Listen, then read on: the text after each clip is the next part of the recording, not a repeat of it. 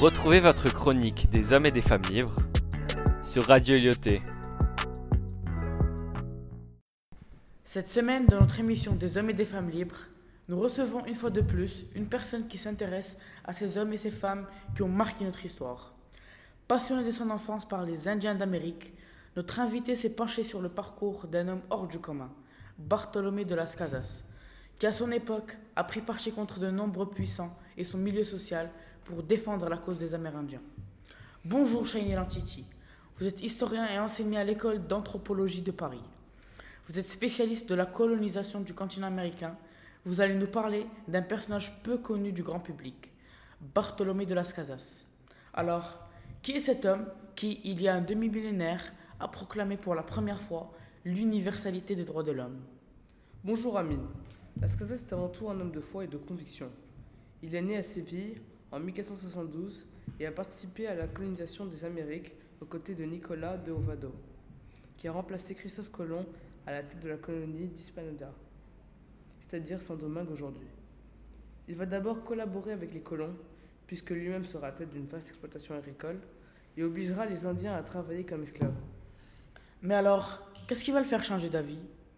C'est en revenant d'un voyage en Europe qu'il va prendre conscience de l'injustice du système et considérer que les propriétaires du Nouveau Monde sont les Indiens et non les Espagnols. Il va alors entamer une campagne pour défendre sa théorie auprès du roi d'Espagne, Charles Quint.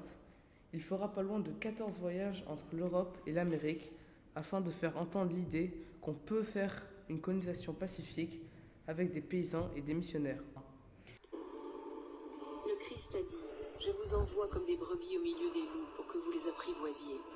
Pourquoi donc, au lieu d'envoyer des brebis, envoyez-vous des loups affamés qui massacrent et épouvantent les brebis? Bartholomé de Las Casas, 1531.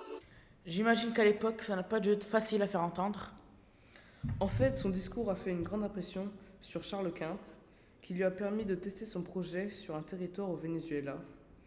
Mais c'est du côté des fonctionnaires des colonies qu'il s'est fait beaucoup d'ennemis. Il a passé sa vie à dénoncer leurs abus et leurs crimes sur les Indiens. Alors, justement, a-t-il laissé un livre ou un témoignage précieux de cette époque lointaine?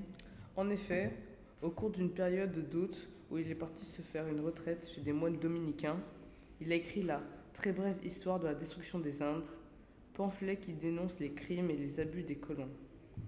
On trouve dans ce récit cette très belle affirmation Les lois, les règles naturelles et les droits des hommes sont communs à toutes les nations, chrétiennes et gentilles, et, quel que soit leur secte, loi, état, couleur et conditions, sans aucune différence.